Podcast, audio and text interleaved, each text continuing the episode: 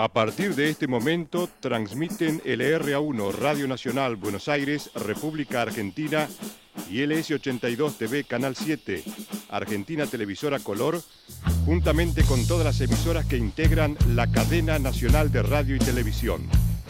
Hará uso de la palabra el señor ministro de Economía de la Nación, doctor Domingo Cavallo, quien se referirá a la situación fiscal y marcha del plan de convertibilidad. Esta alianza no es de los dirigentes que estamos acá. Esta alianza es de la sociedad, de los ciudadanos, de una parte importante de nuestro pueblo que nos pidió alianza.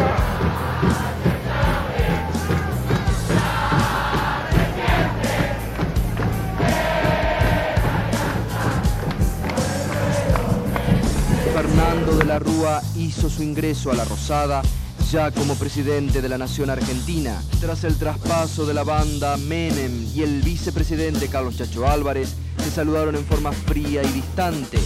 Después vino el momento de la entrega del bastón de mando. De la Rúa lo tomó en sus manos con firmeza. En solo 24 horas, siete renuncias en orden cronológico. Rodolfo Terraño, Nicolás Gallo, Ricardo Gilavedra, Carlos Álvarez y Alberto Flamarín. Presento mi renuncia indeclinable al cargo de vicepresidente de la Nación. El llamado voto bronca. El 15% del padrón nacional votó en blanco, nulo o impugnado. Hemos debido adoptar medidas Han extraordinarias. ocurrido en el país hechos de violencia que ponen en peligro personas y bienes crean un cuadro de conmoción interior. Quiero informarles que ante eso he decretado el estado de sitio en todo el territorio nacional.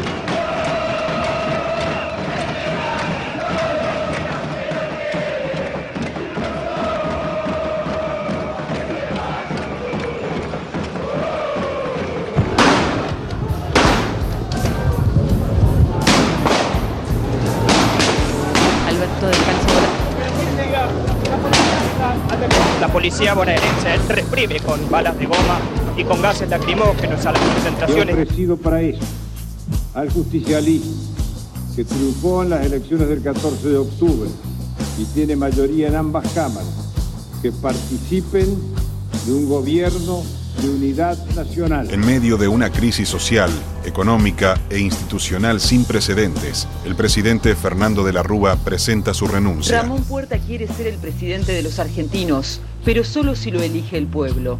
Por eso les aclaró a los gobernadores y a los legisladores que no sería el presidente de la transición y que estaría en la Casa Rosada no más de 48 horas. Por eso forzó la elección de otro candidato.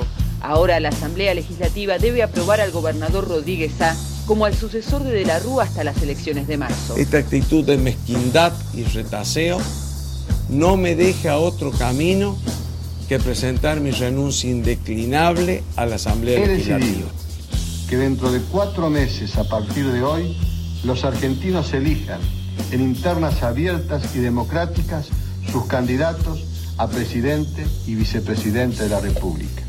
Y 120 días después, todos decidiremos quién nos conducirá los próximos cuatro años.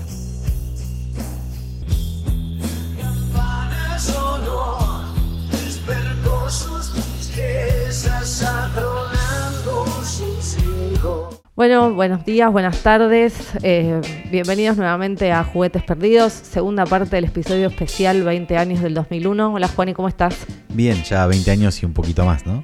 Un poquito más, este episodio lo estamos grabando sobre el final de marzo, 31 de marzo, y ustedes se preguntarán qué sentido tiene hacer un episodio especial, o un- mejor dicho, una segunda parte de un episodio especial cuando la fecha ya pasó. Bueno, lo primero decirles es que eh, habíamos asumido un compromiso de que iba a haber una segunda parte con ustedes los oyentes y con aquellas personas que pudimos entrevistar y por eso decidimos, decidimos hacerlo finalmente. Y la segunda es, tiene una explicación. Eh, esta segunda parte del episodio especial del 2001 nos propusimos preguntarnos y averiguar qué significó el 2001 para la política argentina, ¿no? No, no solo tratar de entender qué pasó o por qué pasó, sino cómo impactó 20 años vista y en la política de los siguientes 20 años. Y ahí un poco haciendo uso y abuso del almanaque y aprovechando que este episodio ustedes lo van a escuchar a partir del 31 de marzo, viene un spoiler democrático en esta explicación. Y es eh, una semana después del 24 de marzo, donde hubo diferentes conmemoraciones a 46 años del último golpe militar que inauguró el proceso de reorganización nacional, nos parecía importante entender que tal vez una de las principales lecciones del 2001 es que la democracia argentina no solo sobrevive, sino que es fuerte. Y por eso digo que hay un, spoiler democrático, porque ustedes van a ver que, el título de esta segunda parte es Tras el 2001, democracia para siempre. Y en esta parte, Juani, voy a, voy a usar de tu memoria y te voy a pedir que les cuentes a los oyentes lo que, lo que me dijiste cuando te propuse que el título de la segunda parte del episodio fuera Tras el 2001, democracia para siempre. Eh, es una anécdota de, ese momento, ¿no? De 18, 19, 20 de diciembre del 2001 estábamos, yo a mí me tocaba en ese momento ser este dirigente estudiantil secundario del Colegio Nacional de La Plata. Eh, y la verdad que muchos de nosotros tenemos una cercanía con aquello que tristemente recordamos con la noche de los lápices, ¿no? Ese momento donde aquellos que activaban y generaban este, militancia desde los colegios secundarios, eh, particularmente en nuestra ciudad, lo, lo, sufrieron en carne propia y, no la contaron. Y, uno de los miedos que nosotros teníamos, y, esta era la anécdota, ¿no? Yo me acuerdo sentado con, con, mis compañeros de colegio en la puerta de mi casa y diciendo, si, si pasa lo que pasó en esa época, nosotros no la contamos. y la verdad que todavía estamos acá. Eso es, por, eso dije spoiler democrático, porque en, este, en esta segunda parte del episodio especial eh, tengo que hacer un mea culpa, le, les fallé a las, a las compañeras, a las amigas, a las politólogas, a las mujeres en general. La mayoría de los entrevistados, por no decir todos, son varones. Eh, asumo la, responsabilidad que me toca por no haber podido prever el equilibrio de género con, más tiempo para poder resolverlo. Pero bueno, en esta oportunidad hablamos con, con tres personajes, y digo personajes porque todos han tenido varios sombreros, profesionales, politólogos, políticos, funcionarios públicos. Hablamos con dos rockstar de la academia, como les digo yo. Eh, uno es Andrés Malamud, Andrés es amigo y espero que no se enoje con el mote de rockstar. Supongo que no, se va a reír un poco. El otro es Marcelo. Lo asume, lo asume. Lo asume, lo asume en parte, eh, pero es medio como arisco. Dice, no, no, yo no soy un rockstar, yo no formo parte de, la troupe de rockstar. Algún día les voy a contar la, analogía que hice en un congreso de ciencia política entre quiénes son rockstars y quiénes son bandas soporte. Pero eso es para, eso es para otro episodio sobre, sobre la ciencia política y los personajes que, que tenemos en la disciplina. Pero bueno, hablamos además con Marcelo Escolar la gracia de poder contrapuntear a Marcelo con, con Andrés es que los dos eran funcionarios en el 2001 y los dos se dedicaron a posteriori a tratar de comprender y explicar no solo qué pasó, sino lo que vino después, y eso es lo más interesante.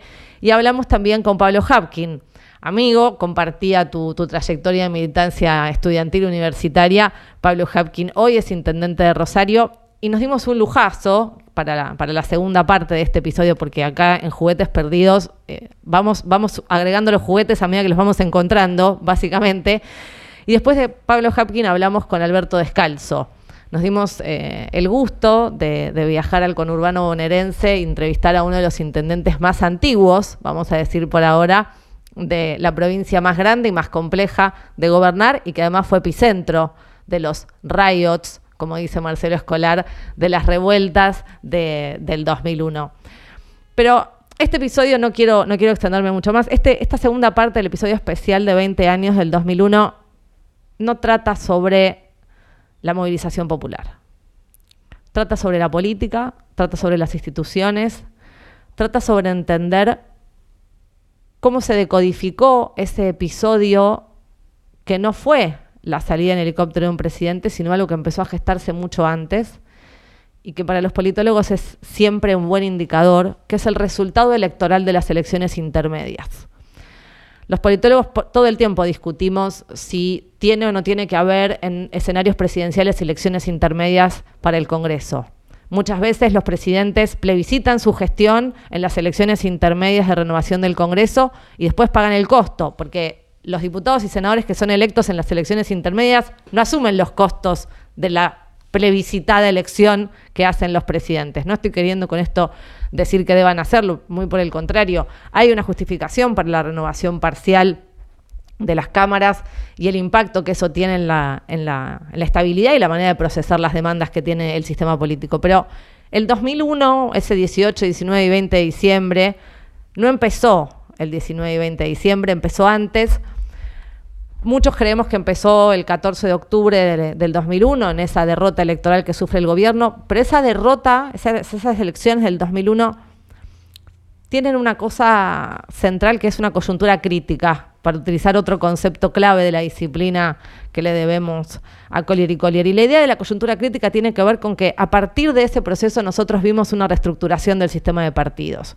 Hay quienes van a decir que después de esa elección el sistema de partidos argentinos se desnacionalizó, hay quienes van a hablar de que después del 2001 aparecen los huérfanos de la política de partidos, pero un poco también buscando parecidos de familia entre el 2001 y el 2021, que es otra de las cosas que les preguntamos tanto a Marcelo como a Andrés como a Pablo, es que en ese momento el voto en blanco, el voto nulo y las terceras, y las terceras fuerzas acumularon más del 56% de las preferencias ciudadanas. Y ahí hay algo, ¿no? Digamos, eh, Venimos del 2001, venimos de las elecciones intermedias del 2021, 20 años, y vamos hacia una elección presidencial en el 2023 con un presidente que perdió las elecciones intermedias también en el 2021. Entonces, para tratar de entender dónde estamos, cuál es el impacto que de verdad tuvo, eh, lo primero que te propongo, Juan, y es que les hagamos a estos tres invitados la misma pregunta que les hicimos a todos, que es, qué pasó en el 2001, pero no ahora desde la movilización social, sino desde la mirada institucional.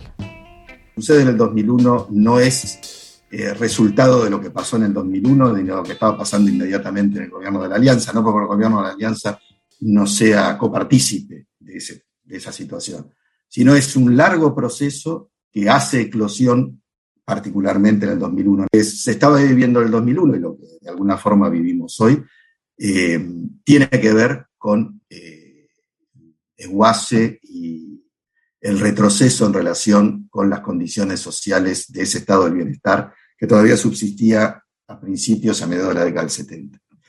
El 2001 no es una crisis que afecta a toda la sociedad argentina de igual manera, tanto desde el punto de vista de los distintos estratos sociales como desde el punto de vista de la geografía de la Argentina.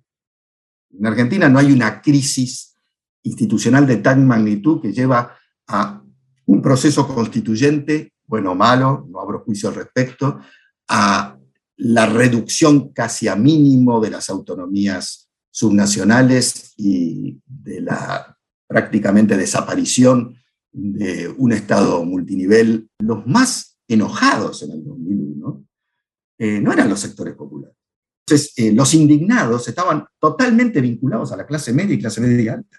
No estaban vinculados a los sectores populares, aun cuando la izquierda quiso montarse sobre la situación para plantear que los riots expresaban una especie de situación prerevolucionaria, etcétera, etcétera.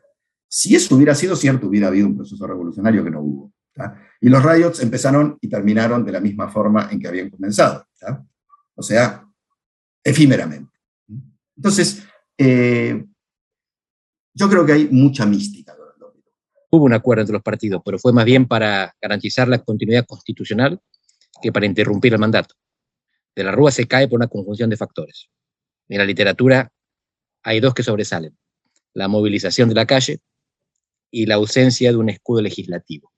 Hay un tercer factor que se estudia menos porque los politólogos no somos psicólogos, que es la personalidad presidencial si querés, genérico estilo de liderazgo, pero en este caso hay un problemita que excedía el estilo, y era que de la Rúa tenía problemas probablemente clínicos, que te reconocían los que estaban cerca. El presidente no escucha. Nosotros le comentamos esto y un ministro me dijo, él solo se encendió y me respondió sobre dos temas, la interna del radicalismo de la capital y Boca Juniors. Cuando se habla del presidencialismo argentino, se considera que el presidente es fuerte siempre, el hiperpresidencialismo, y que cuando el presidente no es fuerte, el sistema se cae. Del hiperpresidencialismo hablan los juristas, los politólogos no. Los politólogos medimos el poder del presidente en dos ejes, uno es el constitucional y el otro es el partidario. Y de la Rúa era un presidente débil en lo partidario, porque no tenía mayoría en el Congreso, ni lideraba su partido. Así que, ¿se puede responsabilizar a De la Rúa por no ser el líder de su partido o por no tener la mayoría en el Congreso? No. La responsabilidad de la Rúa consiste en sus propias limitaciones, que como te dije, eran de origen clínico. Pero el hecho de no ser el líder de su partido, ni tener mayoría en el Congreso, y además tener una oposición que soplaba, contribuyó a la caída final. Y se derrumbó esa ficción. O sea, es la ficción del menemismo, ¿no? Esa modernidad eh, sin límite de ningún tipo, ni ético, ni temporales, ni sustentabilidad, que bueno, que fue un narcotizante sobre la sociedad argentina. Es, eh, es muy interesante cómo retoman muchas de las cosas que charlamos en, el episodio anterior, ¿no? El episodio especial anterior y cómo eh, desde el análisis surge algunas de las cosas que nos contaba el, el expresidente Puerta. Y hay dos cosas que me parecen súper interesantes. Una palabra que no apareció, pero que está dando vueltas sin dudas, que es la coalición, ¿no? Digo, esa coalición, esa primera coalición que efectivamente tuvo la responsabilidad de gestionar en nuestro país y lo estallada que terminó.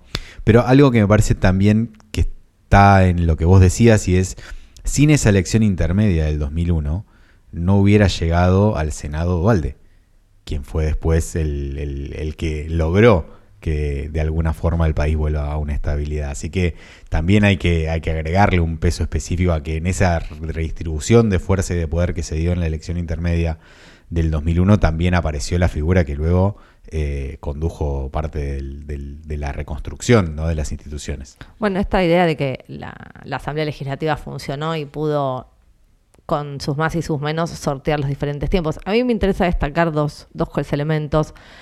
Uno que también aparece anticipando temporada 2, cuando Marcelo Escolar dice, lo que hay en el 2001 es la exposición de la crisis del estado de bienestar en la Argentina. No vamos a discutir en este episodio especial si la Argentina tuvo o no tuvo estado de bienestar de formato keynesiano. Eso lo discutiremos en, temporada 2, pero me parece interesante porque es el primero de todos los que hemos entrevistado preguntándole qué pasó en el 2001 que pone el foco sobre la naturaleza del Estado.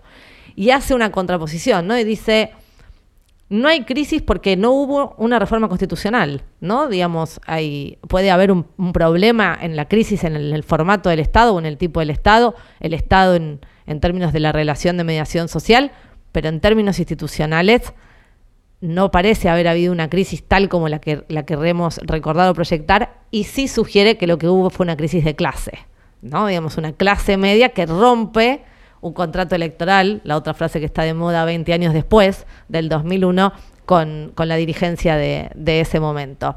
Lo, que creo que en algún punto termina opacando eso en nuestra memoria, en la memoria colectiva, es la, la, visibilización de la violencia, ¿no? Hasta dónde efectivamente, por más de que hayan sido pocos, muchos de un lugar o del otro, hacía mucho que no veíamos ese nivel de desmadre en las calles y frente a las instituciones públicas. Sí, es cierto, la sensación era que las instituciones no tenían capacidad para contener el caos, ¿no? Digamos, y ahí hay, algo interesante. Pero me interesa eh, poner, el, poner el foco también académicamente, politológicamente, hay que, hay que hacer el copyright correspondiente.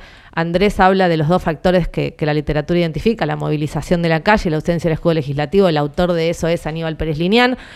Aníbal lo, lo, lo analiza para ver los procesos de juicio político en toda América Latina y es interesante porque todavía estamos tratando de comprender cuál era la naturaleza del escudo legislativo que De la Rúa no tenía, ¿no? Digamos, es cierto, no tenía mayoría, pero tampoco estaba en franca minoría. El problema era la relación del presidente con su propia bancada. Y ahí hay un paso más, ¿no? De vuelta, parecidos de familia con el 2021, ¿cuánto de la bancada del Frente de Todos le responde Alberto? ¿Y cuánto sabemos de que la bancada no le responde. ¿no? Digamos, hemos visto múltiples votaciones que cada vez dan más cuenta de eso. Pero en, esa idea, digamos, eh, tratando de comprender cómo fue el funcionamiento institucional, les volvimos a preguntar a Andrés y a, y a Marcelo Escolar qué pasó con el funcionamiento de las instituciones, cuál fue la naturaleza de la crisis y si hubo o no hubo, y si hay o no hay prevalencia de la democracia en la Argentina. ¿Y qué nos contestaron? Claro que sí, y esto también puede ser polémico. hubo una interrupción presidencial, todo eso sin que un general se le ocurra pararse en la plaza y decir me toca a mí. La Constitución se encargó de garantizar los canales a través de los cuales el Congreso procesó la sucesión. Recontra funcionaron las instituciones. Viene una crisis institucional legislativa. En realidad no es ninguna crisis, sino que las instituciones legislativas argentinas logran procesar este caos. No solamente lo procesaron en Buenos Aires, lo procesaron en todo el país. A tal nivel lo procesaron que las instituciones políticas argentinas pudieron inventar cuasimonedas. Uno dice, mira el desastre, se inventaron cuasimonedas. Y si no se hubieran inventado cuasimonedas, eh, ¿qué instrumento de cambio hubiera habido en las provincias? Lo que mostró es que la Argentina soportó el cimbronazo sin cambiar de régimen político, sin alterar su institucionalidad. Y luego vino un gobierno de transición que muy rápidamente puso en el orden necesario las cosas para llegar a un proceso electoral absolutamente normal, desde el punto de vista de su administración, con un resultado que fue aceptado y legítimo por todas las partes, que eran todas partes nuevas, entre comillas. Para los que, los que somos este, fanas del Congreso, ¿no? Me parece importante esta reivindicación del rol que tuvieron los bloques, los partidos a través de sus representantes en los bloques y los representantes de los intereses de las provincias, ¿no? Digo, cómo todo eso se conjugó. Y además, desde, desde, desde la descripción de las instituciones, ¿no? Y, cómo esos resortes efectivamente funcionaron y recorrimos toda la línea sucesoria eh, hasta llegar a algún punto de equilibrio. Eh, creamos en ese momento una institución que hoy no existe en los papeles, pero que funciona diariamente, que son los interbloques ahí empezaron a surgir con la, con la justamente disgregación de las diferentes representaciones, esta figura que si uno va al reglamento de la Cámara no está en ningún lado, pero que es la que hoy ordena el funcionamiento de la agenda legislativa. Bueno, es, hay algo que, que vos decís respecto a la figura de los interbloques y es el mejor ejemplo de una institución informal, ¿no? Digamos, cuando la informalidad, que es bien distinta de la ilegalidad, a pesar de que a veces creemos que son lo mismo, no lo son, cuando las instituciones informales amplían, decimos los politólogos, el espectro de opciones disponibles que otorga la formalidad. ¿no? Entonces, bueno, ahí aparece la política y la creatividad de la política para sortear instituciones. Yo me voy a quedar con, el final de, de la intervención de Escolar. Dice dos cosas. Las elecciones del 2003, ¿no? Dice, desde lo procedimental funcionó perfectamente y ahí no puedo, no puedo olvidarme del primer episodio de Juguetes Perdidos, cuando en plena crisis del gobierno de, Alberto Fernández del año pasado, alguien nos decía, bueno, las elecciones funcionan igual porque las elecciones no las organiza el ministro del Interior, ¿no? Digamos, y, y esa reivindicación de los funcionarios y la burocracia pública que garantizan los procesos. Pero Escolar da un paso más y no presta atención solo al proceso de administración electoral, sino dice, el resultado fue aceptado y legitimado por todas las partes. Y esa es la condición básica de la democracia. Seworski dice que democracia es el régimen político donde uno no sabe el resultado antes de la elección y una vez que el resultado está dado, es decir, que la elección ocurrió, nadie cuestiona ni su validez ni su legitimidad. Y me parece que ahí hay algo central eh, en, este, en esta idea de, pensar que después del 2001 la democracia argentina sale fortalecida. me parece que ahí hay algo novedoso para pensar, ¿no? todos creemos que el 2001 fue lo peor que le pudo haber pasado a la democracia argentina. Bueno, tal vez no tanto. A la sociedad para la sociedad argentina fue terrible. La gente por eso se ahorra, hubo, hubo represión, un presidente no terminó su mandato. Las lecciones no sé si son tan negativas. Y es una crisis de, madurez, ¿no? Es una de esas, de esas, de esos dolores de cuando uno sale de la adolescencia y se da cuenta que tiene que empezar a hacer las cosas en serio. Y otro de los actores que sin lugar a dudas lo sufrió y lo sigue sufriendo fueron los partidos políticos. Bueno, vos sabés que pensaba, cuando decías crisis de la madurez, pensaba que la crisis es una crisis de resultado, ¿no? Digamos, nosotros nos acordamos tan mal del 2001 porque los resultados de la democracia, los resultados de la política son deficientes, no la fortaleza de las instituciones. Y sobre eso le, les preguntamos a los tres, le preguntamos a Andrés, le preguntamos a Marcelo Escolar, le preguntamos a Pablo. Le hicimos dos preguntas capciosas y elegimos las respuestas deliberadamente. Vamos a confesar secretos de producción. Bueno, por eso tenemos el, criterio editorial. Claro, y, además estaban avisados, digamos, que iban a ser editados y, y, le podíamos hacer decir cosas que no querían decir. Pero les preguntamos, les pedimos que dieran un par de lecciones que había dejado el 2001 y a Hapkin deliberadamente le pregunté quién era el hijo directo del 2001 y esto nos contestaron. En un sistema presidencialista es importante que los presidentes lideren a su partido y tengan mayoría en el Congreso. ¿Qué significa esto? Conviene ganar las elecciones legislativas, las intermedias. Segunda lección, que la oposición se quede con cargos institucionales en la línea de sucesión, transmite información sobre cuáles son sus expectativas y sus intenciones. Conviene ser cuidadoso cuando uno disputa el poder, porque los cargos institucionales no están destinados al funcionamiento partidario, están destinados a transmitir información a los mercados y a la ciudadanía sobre qué es lo que uno piensa que va a pasar. La tercera conclusión, y esta es analítica, la democracia argentina es súper resiliente, tiene capacidad de recibir los golpes, recibir el impacto y reacomodarse en vez de quebrarse. Es un desastre, sí, pero se resolvió. En otros casos no se hubiera podido resolver si no hubieran habido provincias. Como habían provincias y tenían la capacidad para hacerlo, lo hicieron y eso le permitió al sistema institucional argentino y a la democracia argentina, a la democracia multinivel argentina, tener la resiliencia necesaria para salir de la crisis. Es que la crisis del 2001 mostró la fortaleza de la democracia argentina, no la debilidad. Probablemente haya terminado siendo Kirchner, porque fue quien aprovechó ese caos, digamos, ¿no? en términos de su versatilidad política, de, de imaginar un relato sustitutivo. Te diría que hoy mucho más agravado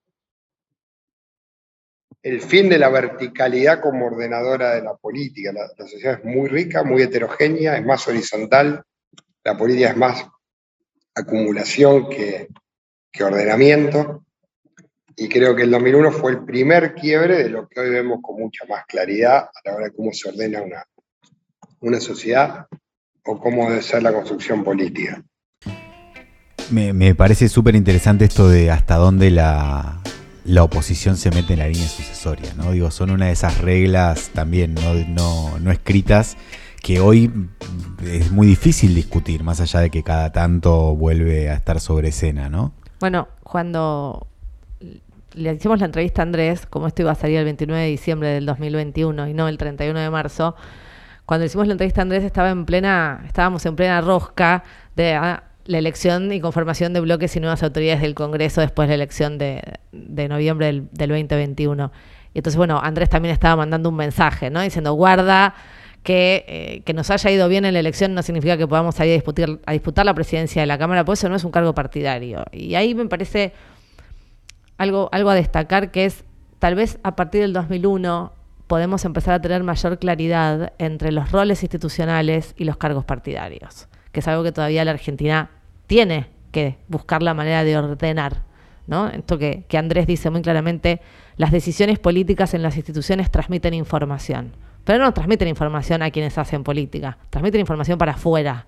Y eso también forma parte de la tan mentada seguridad jurídica, orden y, demás reclamos que, se suelen, que se suelen hacer. Y la otra me parece resiliencia por dos, ¿no?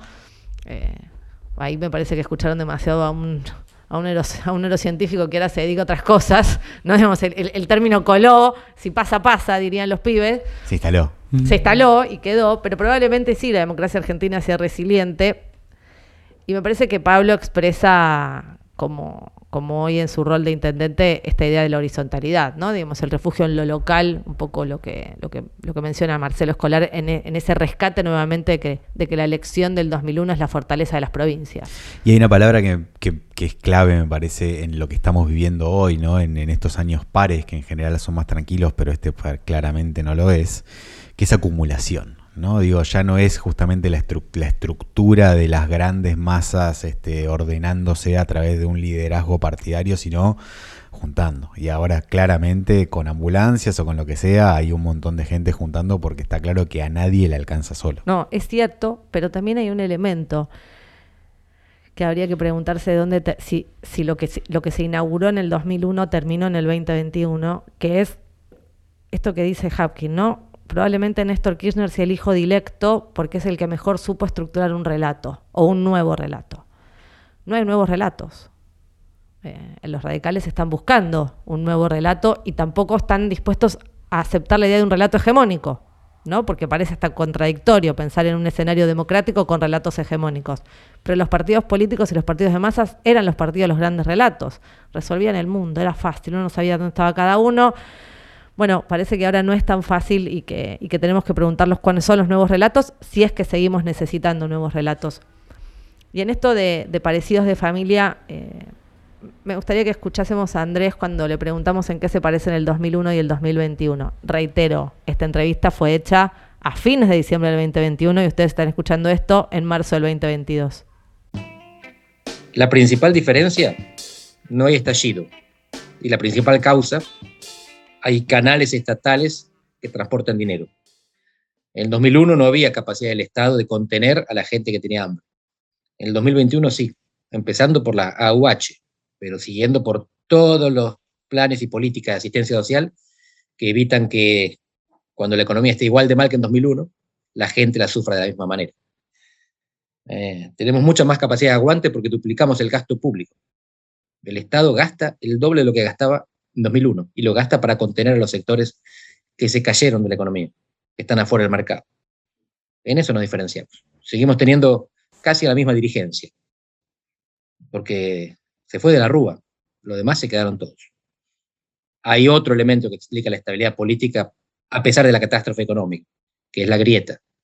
La grieta nos divide verticalmente, en vez de separarnos horizontalmente de nuestros dirigentes, para que pidamos que se vayan todos, nos separa verticalmente de nuestros opositores. Pedimos que se vayan los de enfrente. Pero esto, la grieta también es derivada de aquella explosión, de aquel estallido. La grieta lo que generó es fidelización de los ciudadanos con sus representantes, los de su lado de la grieta. Estamos empezando a tirar algunos este, puentes hacia la, entrevista que, luego van a escuchar que le hicimos al intendente de Ituzaingó, Alberto Descalzo. Em, y, a mí me parece importante destacar algo que, mencionaba recién justamente Andrés, y es em, cómo la política a través de esa verticalización de la grieta también ha ido construyendo diferentes canales para eh, obturar o permitir en gotas que pasen eh, los sucesos este, violentos que nosotros hablábamos. ¿no? Digo, cómo fueron de alguna forma generando eh, algunos canales de contención, ¿no? Este, a través de los subsidios o a través de construcciones políticas mucho más cercanas al territorio. Ahí hay, hay un elemento que, que Andrés menciona sobre, sobre la grieta y que yo recuerdo voy a ir un viejo texto de, Guillermo O'Donnell, El juego imposible, cuando O'Donnell intenta describir la situación política argentina entre 1955 y 1966, ¿no? Digamos, lo que él lo llamó la situación de empate político. Lo que en la jerga se conoció con el peronismo no se puede, sin el peronismo tampoco, ¿no? Digamos, y la idea de que en ese momento las Fuerzas Armadas eran el, el, fiel de la balanza y el árbitro de la política. Había, ahí había una situación de empate político. Bueno, hoy pareciera que estamos en la misma situación por suerte sin tener que recurrir eh, a, o sin que los generales se consideren con el derecho de venir a arbitrar sobre la política democrática. Pero lo que voy es, Andrés destaca esta idea como de situación de empate frente a la grieta. Y eso es como si pusiera el sistema eh, con capacidad de supervivencia porque en realidad le genera inmovilismo. Está flanqueado, hay una situación de empate y entonces cualquier movimiento puede generar un quiebre, pero como nadie quiere que se quiebre ni el sistema ni su propio armado, hay una situación de estabilidad, ¿no? Digamos, es una estabilidad, como en un principio de la física, una estabilidad por tensión, ¿no? Digamos, como no tengo capacidad de moverme, sobrevivo. Hay, un, hecho solo en, este, tiempo que pasó en el medio, hace casi un poquito más de 10 años, que fue el grupo A y el grupo B. ¿no? Digo, cómo efectivamente cuando se empiezan a agrupar y empiezan a hacer eh, dos fuerzas que balancean, al menos en volumen, en el Congreso, y la cosa se traba. Y hoy, esto está pasando hoy, digo, no tenemos comisiones en el Congreso por algo muy similar. Y hay, otro elemento, y con esto voy a, voy a tirar un puente hacia temporada 2, porque en definitiva esta segunda parte funciona de precuela, o esperamos que funcione de precuela, que es, Andrés habla del aumento del gasto público. En algún momento de temporada 2, no les vamos a decir cuándo, vamos a hablar del gasto público y en particular vamos a hablar de si los subsidios estatales, si eh, la cuestión de la transferencia de ingresos en términos de pobreza y de distribución de riqueza constituyó no una política de Estado dentro de la Argentina. Y Andrés sugiere que, no sé si es una política de Estado, pero por lo pronto morigera el conflicto y eso no es menor. para la supervivencia del régimen político y del Estado eh, democrático. Hicimos la última pregunta antes de, antes de entrar a, la entrevista con Descalzo. Les preguntamos qué pasó con los partidos, ¿no? Digamos, a, los politólogos, a los que hacen campañas electorales, a los que hacen comunicación y a los que tenemos un poquito más de 20 años. Eh, nosotros, Juan y yo tenemos muchos más que 20, pero no importa, ese es otro, ese es otro tema. Eh, nos preocupan los partidos, nos gustan los partidos. A mí me gusta vivir adentro de un partido, quiero que vuelvan los partidos, ya sé que no van a volver, digamos, pero bueno, eh, los extrañamos y como los extrañamos tratamos de ver qué podemos rescatar o qué partidos nos dejó el, 2001. Y acá no le preguntamos a Andrés de los partidos, no, no nos parecía importante lo que Andrés tenía para decirnos. Andy, te pido disculpas, te quiero un montón. Pero sí le preguntamos a Marcelo Escolar, que se dedicó bastante a estudiar qué pasó con el sistema de partidos en la Argentina después del 2001 y, es uno de los, de los principales referentes de esta idea de la desnacionalización del sistema de partidos. Y le preguntamos a Pablo Hapkin, porque yo creo que Pablo, aunque no se reconozca como hijo directo, Pablo cosechó eh, fructíferamente, y porque supo verlo y tuvo la oportunidad y la, y la agudeza y la inteligencia política para hacerlo, cosechó parte de eh, ese desencanto general sobre la política eh, a nivel nacional. Y entonces me parece interesante inclusive escuchar el contrapunto entre Marcelo y Pablo sobre, sobre el legado de los partidos en post-2001. Ni explotó ni implosionó. Siguió derivando. Cuando llegó la crisis del 2001, se enojaron muchísimo. ¿Con qué se van a enojar? Con la democracia. ¿Con qué se van a enojar? Que se vayan todos. Ese que se vayan todos no era de todos, era de un sector. Si no, no hubieran ido a votar todos los que fueron a votar un año y medio después. De ninguna manera creo que haya habido un cambio sustancial en la política argentina. En todo caso, nos permitió mirar un montón de cosas y nos dio un susto terrible a, los politólogos, a la clase política, y había un montón de gente que estaba indignada, y que sigue indignada hasta el día de hoy. Pero hoy día a los jóvenes le tenés que explicar qué es el 2001, y paradójicamente tanto por izquierda como por derecha, sobre todo por izquierda. Pero la reacción no fue por izquierda, fue por derecha. Esa es la paradoja. O sea, la reacción fue mucho más tirada de centro a centro derecha. Y es la izquierda la que lo levanta como si hubiera sido un levantamiento popular. No fue un levantamiento popular, compañero, no, no fue. Fue un levantamiento en algunos sectores del país de sectores medio y medio altos, enojados porque no podían retirar sus ahorros.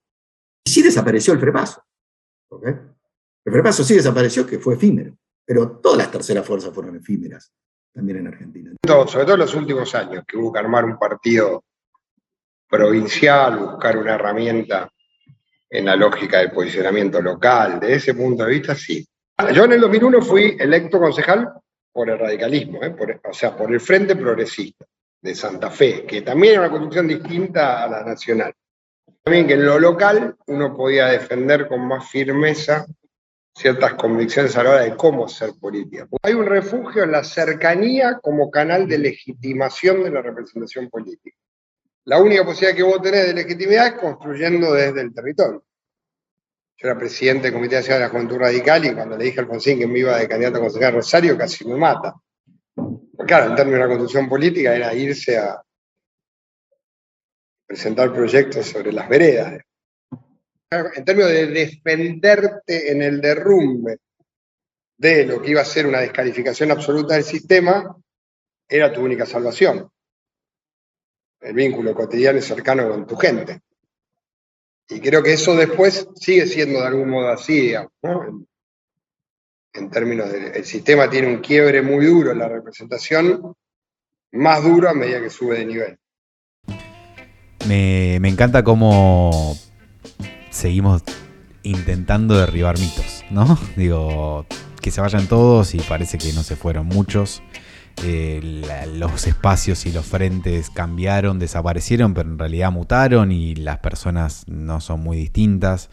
La crisis en realidad parece que no fue tal y eh, fueron ciertos sectores los que se manifestaron y otros los que tomaron esas banderas y otros los que luego en la política lo capitalizaron, em, pero me parece que el ejercicio este de, rediscutirlo con, estos actores y con lo que va a venir después es, más que enriquecedor. A mí me parece que una cosa destacable que, menciona Pablo, es cuando él refiere la anécdota ¿no? de Alfonsín, eh, cuando, le dice, cuando le dije que me voy a ser concejal, me miró casi me mata, ¿no? Claro, él dice en términos de construcción política, y yo le agregaría en términos de construcción política nacional, pero simultáneamente él mismo dice, bueno, pero tu único refugio frente al derrumbe era lo local. ¿No? Y ahí les spoileo un poquito lo que van a escuchar con Descalzo. Lo que, van a ver en la entrevista de Descalzo, y, es interesante porque Descalzo era intendente antes del 2001 y siguió siendo intendente después del 2001, y es intendente tras 20 años del 2001, es que también aparece la concepción del refugio en lo local, pero no solo para la política, también para la ciudadanía. Y entonces ahí eh, hay una idea de, de resignificación de esto que, dice Escolar. Voy a hacer una aclaración. La pregunta, Marcelo, que yo le hice es si en el 2001 el sistema de partidos eh, en la Argentina había explotado o implosionado, ¿no? Digamos, porque como nosotros nos queremos hacer los cientistas duros y, apelamos a metáforas de la física, no sé para qué, y es interesante porque la respuesta de Marcelo es ni uno ni otro. Lo que mostró el 2001 era algo que ya venía sucediendo y que siguió sucediendo de la misma manera, ¿no? ahí hay, que, hay que contarle un poco a la gente, para, para Marcelo Escolar y parte de, la gente que, suscribe algunas de sus hipótesis, la foto que todos tenemos del bipartidismo del 83 no es la realidad del sistema de partidos en la Argentina. Fue una foto profundamente coyuntural y luego, digamos, la política argentina volvió a como era antes de esa foto de la elección del 83. Y, por eso la entrevista de Descalzo eh, me parece que, que, que empalma muy bien porque uno tendría a pensar inclusive que en qué podrían parecerse un intendente del conurbano bonaerense y un intendente de, y el intendente de Rosario, ¿no? Y bueno, no sé si hay tantas diferencias. Y en el fondo lo que se han convertido es en aquel que le pone el pecho, ¿no? Digo, la, primera, la primera barricada del Estado frente a la ciudadanía, visto desde el Estado, pero también visto de la ciudadanía, como, como bien decías, y esa necesidad de resolver resolver cosas, ¿no? Y ahí, como creo que tomo también algo que, va a aparecer después, pero que decía Pablo antes, y es, Néstor Kirchner claramente eso lo interpretó muy bien. Bueno, la pregunta es, eh, ¿cómo se interpreta el post-kirchnerismo? No sé, ¿el kirchnerismo será, serán los 20 años post-2001 el kirchnerismo y entonces ahora vendremos en el post-kirchnerismo?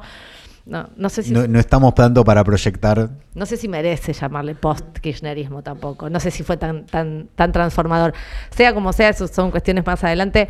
Me gusta tu, cambio de metáfora. Hasta hace una semana hablábamos de la primera, del primer mostrador del Estado, ahora es la primera barricada. ¡Qué leninista estás! Estamos en Estado, es la primera trinchera. Bueno, eh, lo que vamos a hacer ahora sí es dejarles que, puedan escuchar lo que fue la entrevista con, con Descalzo eh, en en el cierre de esta segunda parte del episodio especial de 20 años. Juan, y como siempre, un placer. Nos escuchamos la próxima temporada. Exactamente, nos vemos.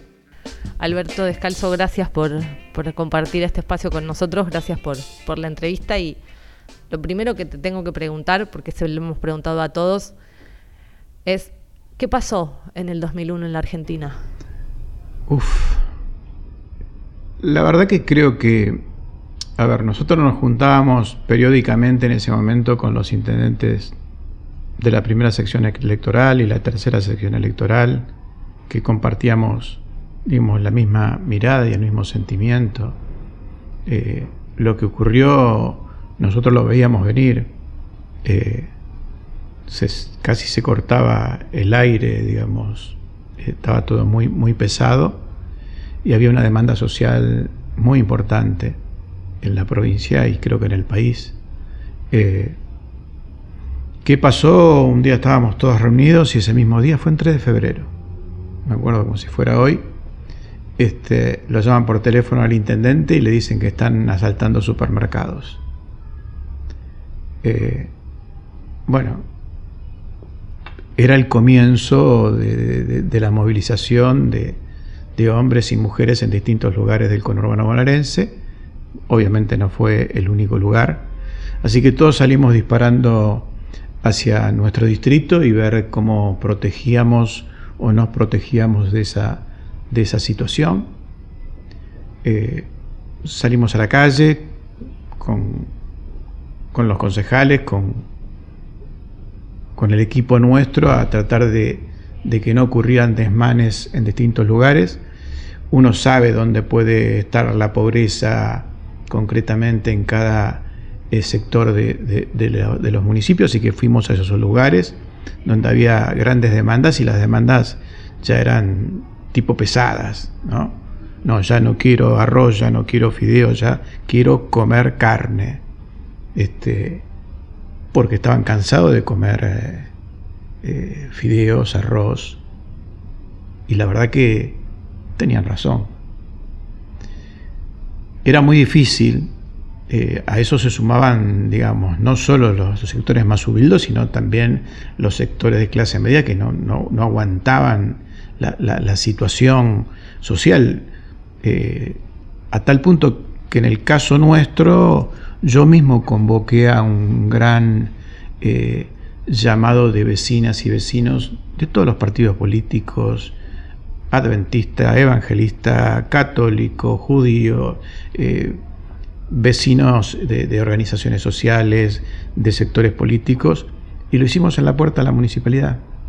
Se juntaron mucha gente, no sé, 5.000, 10.000 personas, este, hablaron distintos sectores este, y nos permitió eso también armar una, eh, ordenar una, comisión este, del distrito donde hablábamos con empresarios que, nos ayudaran a, paliar la situación social.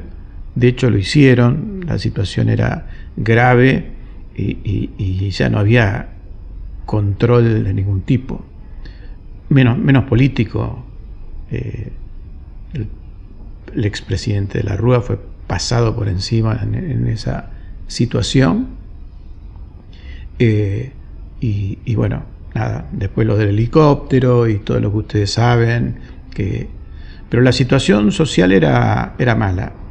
Si vos me preguntás localmente, nosotros la superamos ordenando, organizando, estando con los de abajo, con los del medio, con los de arriba, este, que viendo que la situación era realmente muy, muy difícil, muy mala, muy agresiva y podía ser mucho peor, eh, nosotros pudimos controlar eh, esa situación y bueno, a los sectores que querían carne les dimos carne.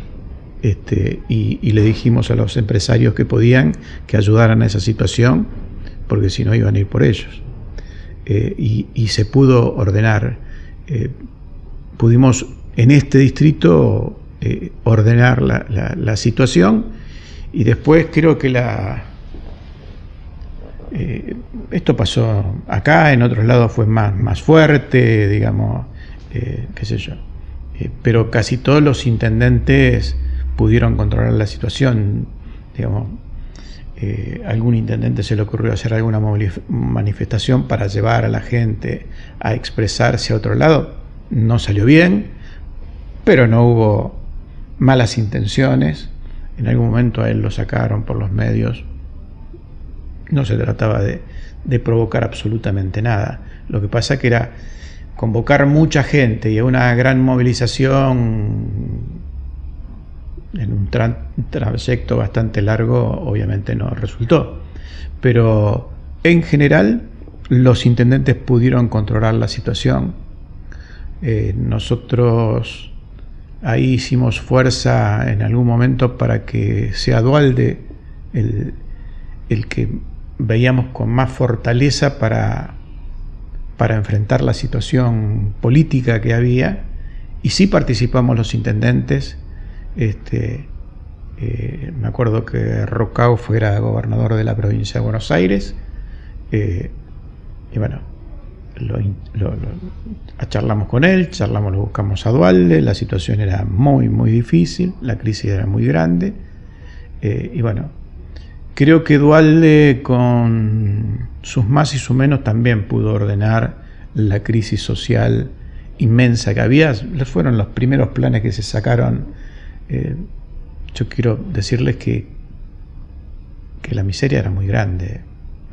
Nosotros teníamos en Ituzaingó más de 10.000 planes que los hicimos en dos o tres días. Colas de vecinas y vecinos en un lugar, nombre, apellido, documento, domicilio, eh, y había que darle algo. Eh, y, después hacer con esa gran cantidad de personas este, comisiones de trabajo y charlar con ellos. ¿eh? Digamos, eran en distintos clubes llenos de gente, entonces yo iba, hablaba con la gente y le decía, bueno, qué necesitaban, qué no necesitaban, qué iban a hacer, qué no iban a hacer. Y yo decía, bueno, no me acuerdo, pero lo- los pesos que se le daban eran muy pocos. Eh, me sorprendió dos cosas que quiero dejarles como, como anécdotas, pero, pero que tenían que ver con esa realidad. Personas que me decían, en vez de a las 8, puedo venir a las 7, y yo le sí, sí, ¿por qué venís a las 7 de la mañana y no a las 8? Porque a las 7 se levanta mi hijo para ir a la escuela y a mí me da vergüenza que me vea en la cama. Tremendo. Eh, hombres totalmente quebrados, muchas mujeres con mucha más fortaleza. La mujer, eh, con tal de cuidar a, su hija, a su hijo, a su familia, eh, es más fuerte, mostró mayor fortaleza.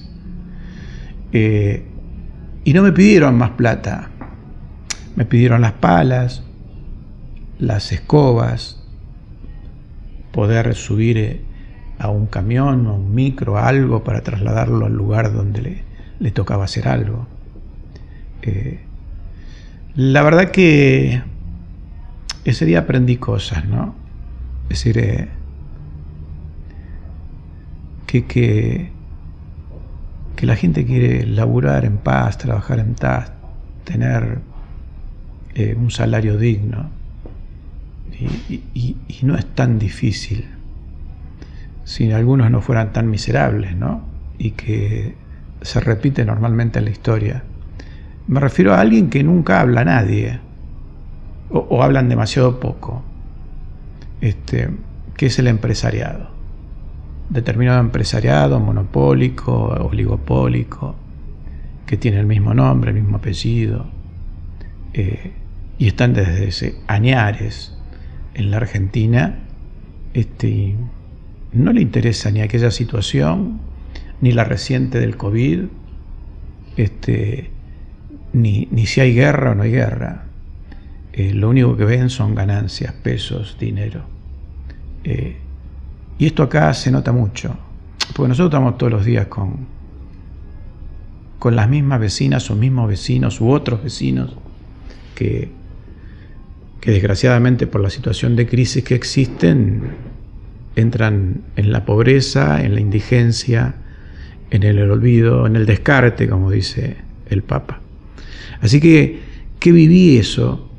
Viví este, primero las, todas las, la- las cosas que pudo hacer Dualde al principio, eh, que creo que ordenó de alguna manera el sistema que vino después, que fue dar una elección como salida y tener la suerte de que, de que haya ganado una persona como, como Néstor Kirchner a nosotros nos cambió la realidad. Nosotros trabajamos muy, mucho, ahí se fortaleció a lo que fue la Federación Argentina de Municipios. Eh, a mí me tocó ser presidente de la Federación Argentina de Municipios de la provincia de Buenos Aires. Julio Pereira eh, en Nación y trabajamos en conjunto con todos los intendentes y por primera vez se abrieron las puertas de, la Casa de Gobierno a los intendentes. Hasta ese momento prácticamente no entrábamos. Eh, alguna vez entraba alguno porque había alguna fiesta y, veíamos el salón blanco y punto.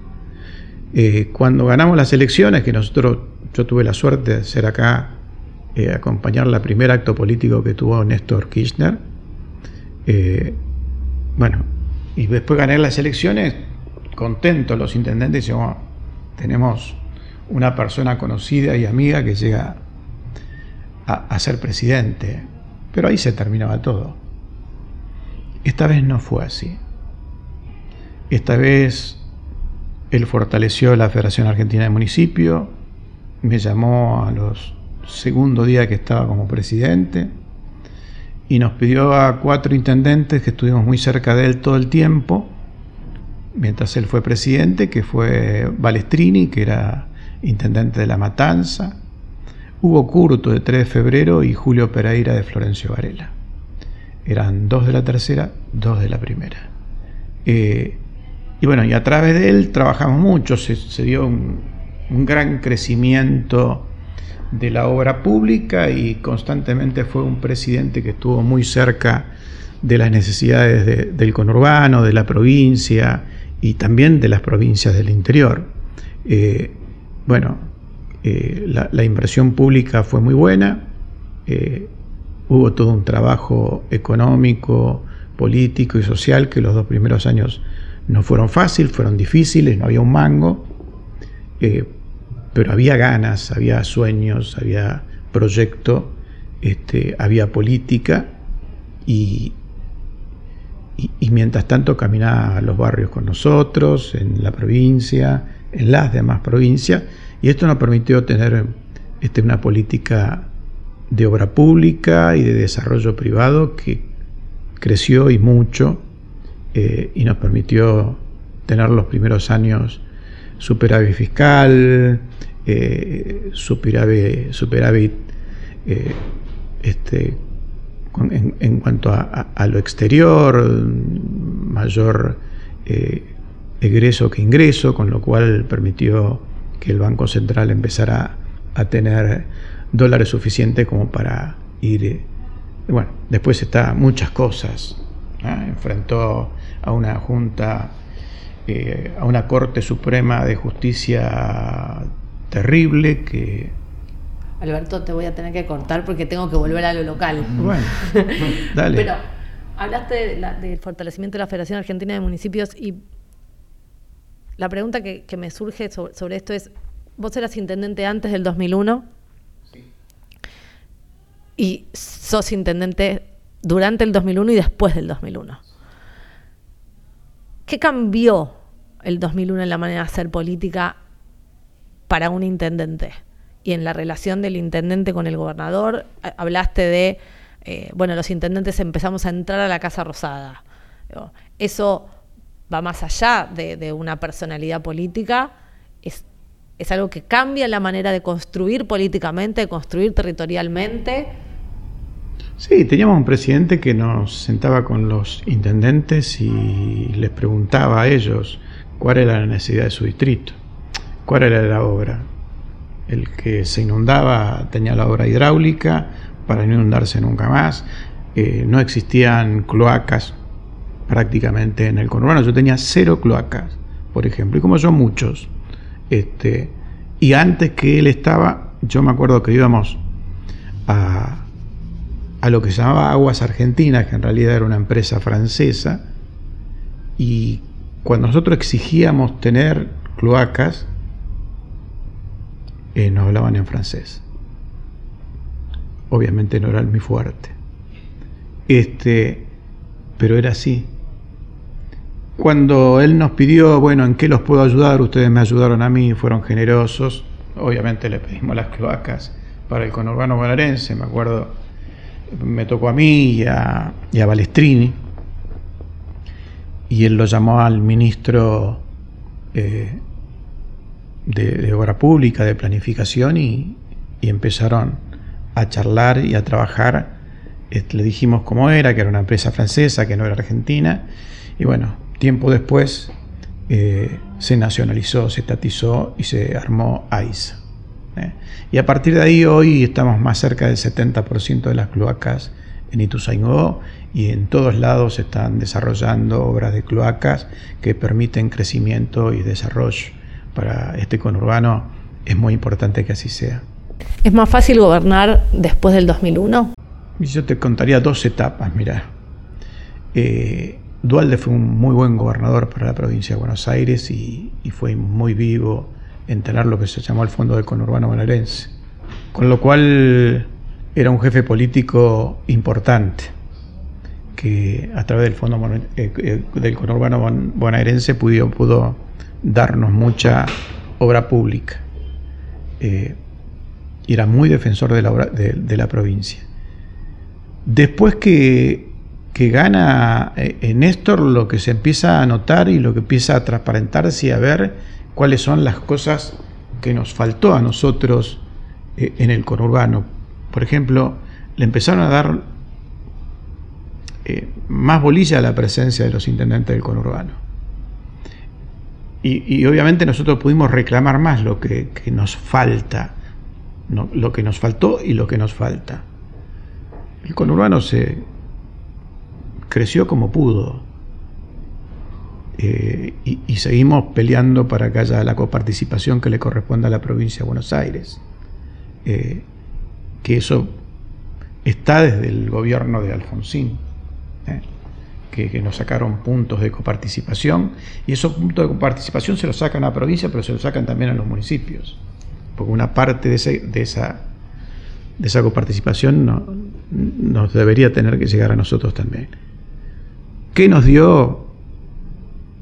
Sí, nos dan más importancia y nosotros transparentamos más el reclamo de las vecinas y vecinos de cada municipio. Eh, nosotros somos el único frontón, la gente no va ni por la seguridad, ni por cualquiera de las faltas a la provincia. La gente va al municipio, que es el primer mostrador eh, del Estado en este caso. Eh,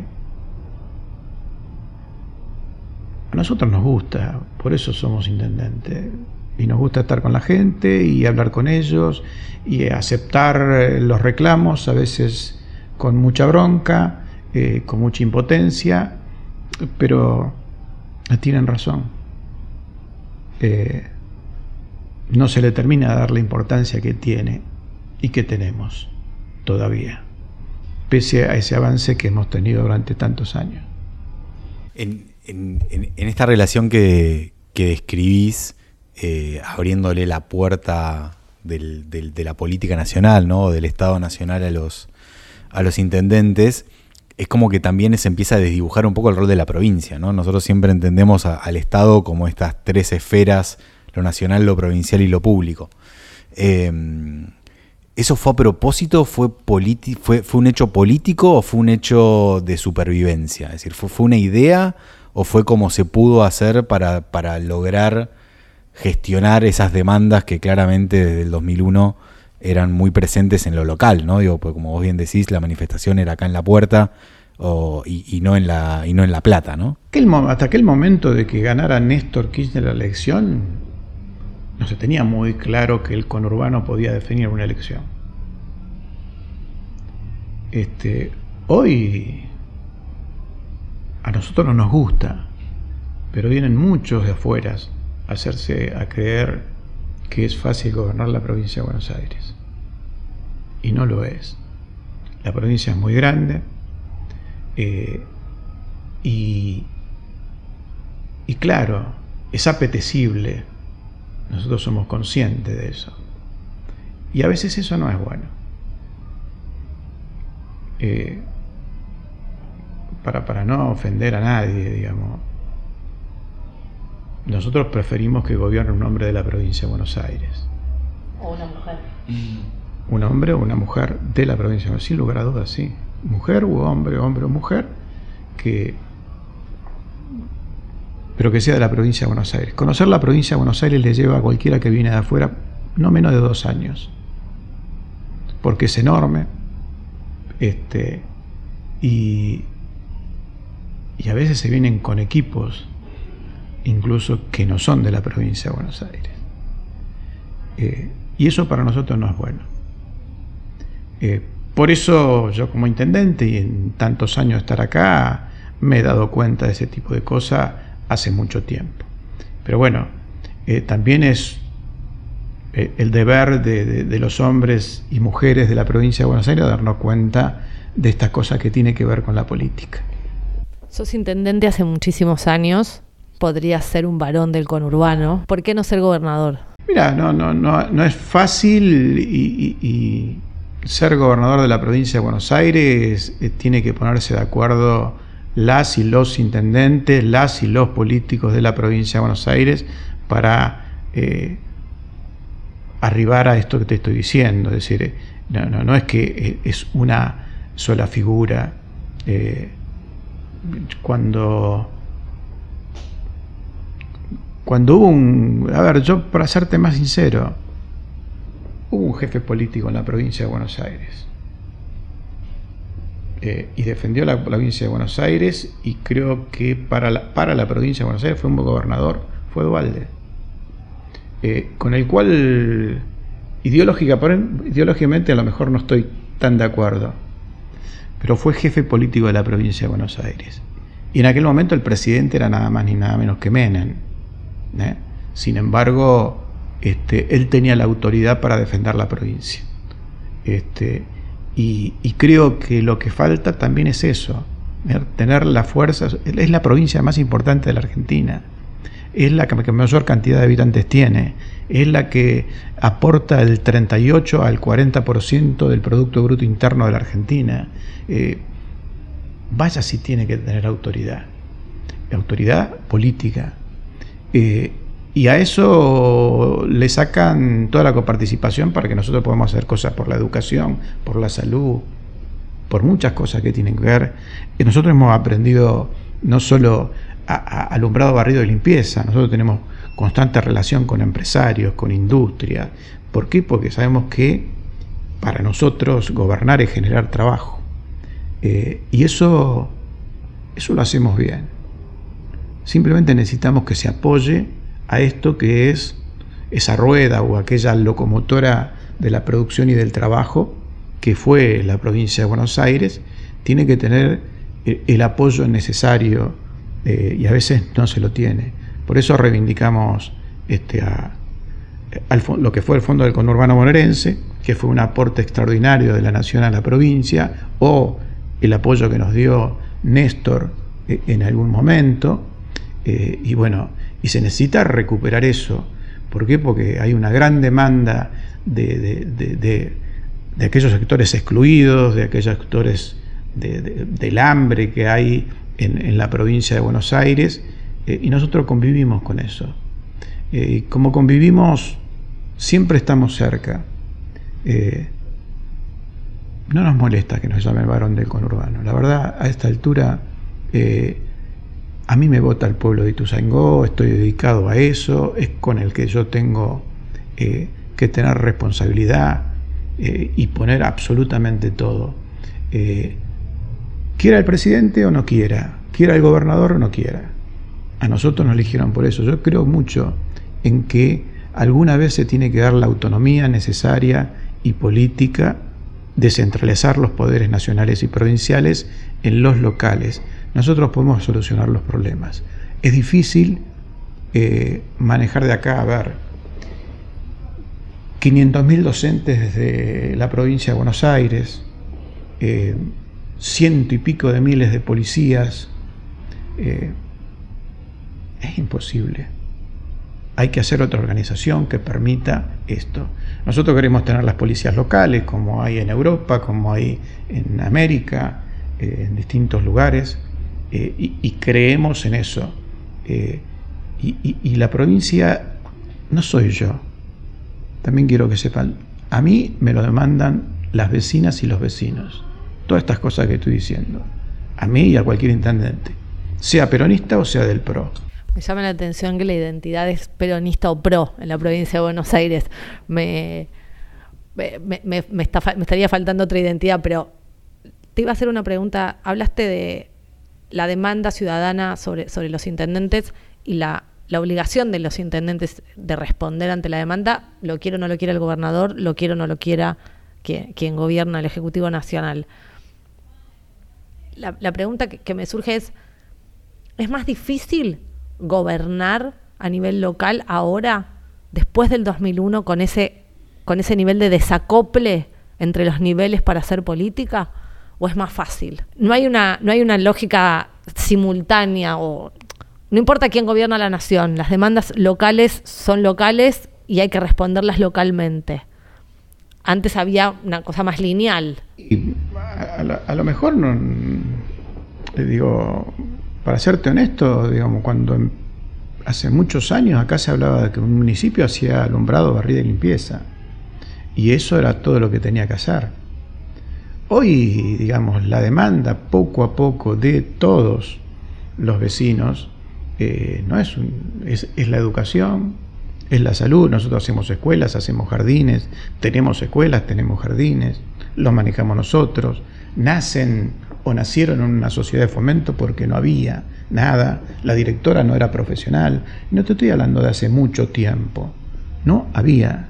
¿eh? No había alumbrado, no había asfalto, no había, se, inundaban.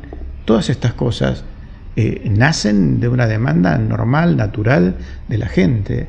Eh, eso, el gobernador está en La Plata y el presidente está lejos este, y nada, eh, entonces es, a veces es, esto nació, nace de abajo hacia arriba.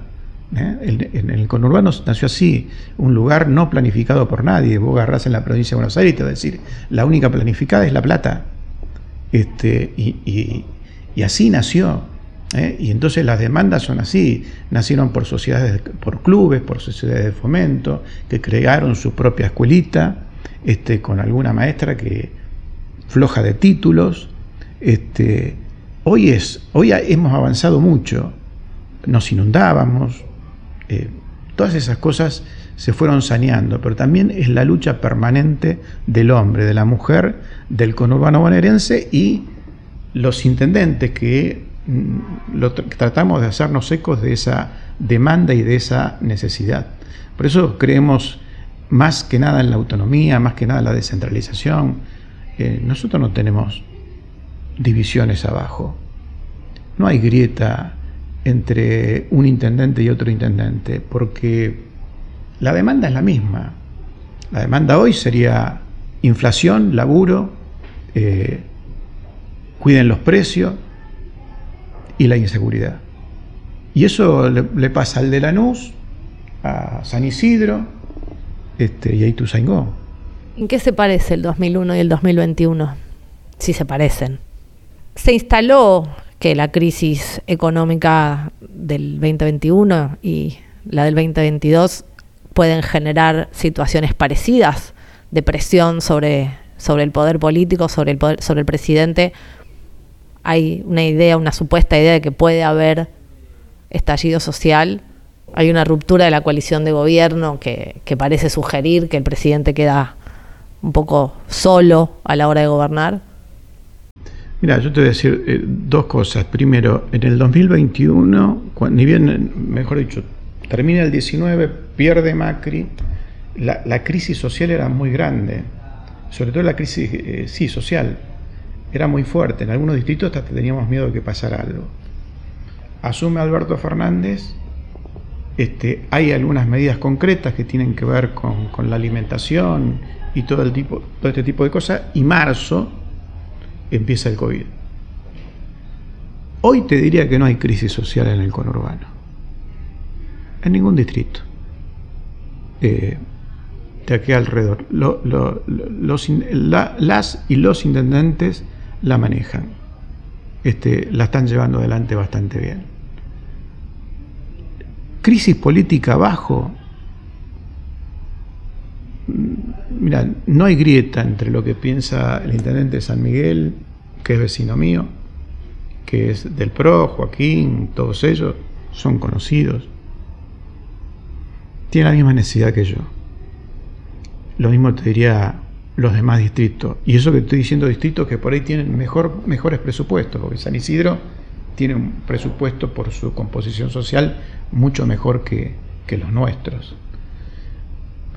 Ahí no está la grieta. La grieta está arriba. En su propio partido político y en el mío también. Eh, no hay grieta entre los intendentes. Después nos van a tironear seguramente.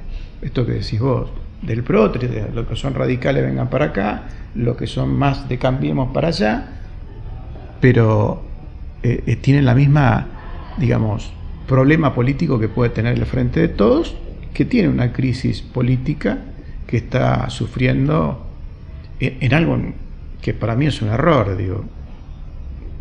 Va de suyo pensar que si Alberto Fernández le va mal, a mí me va a ir mal y a la gente le va a ir peor.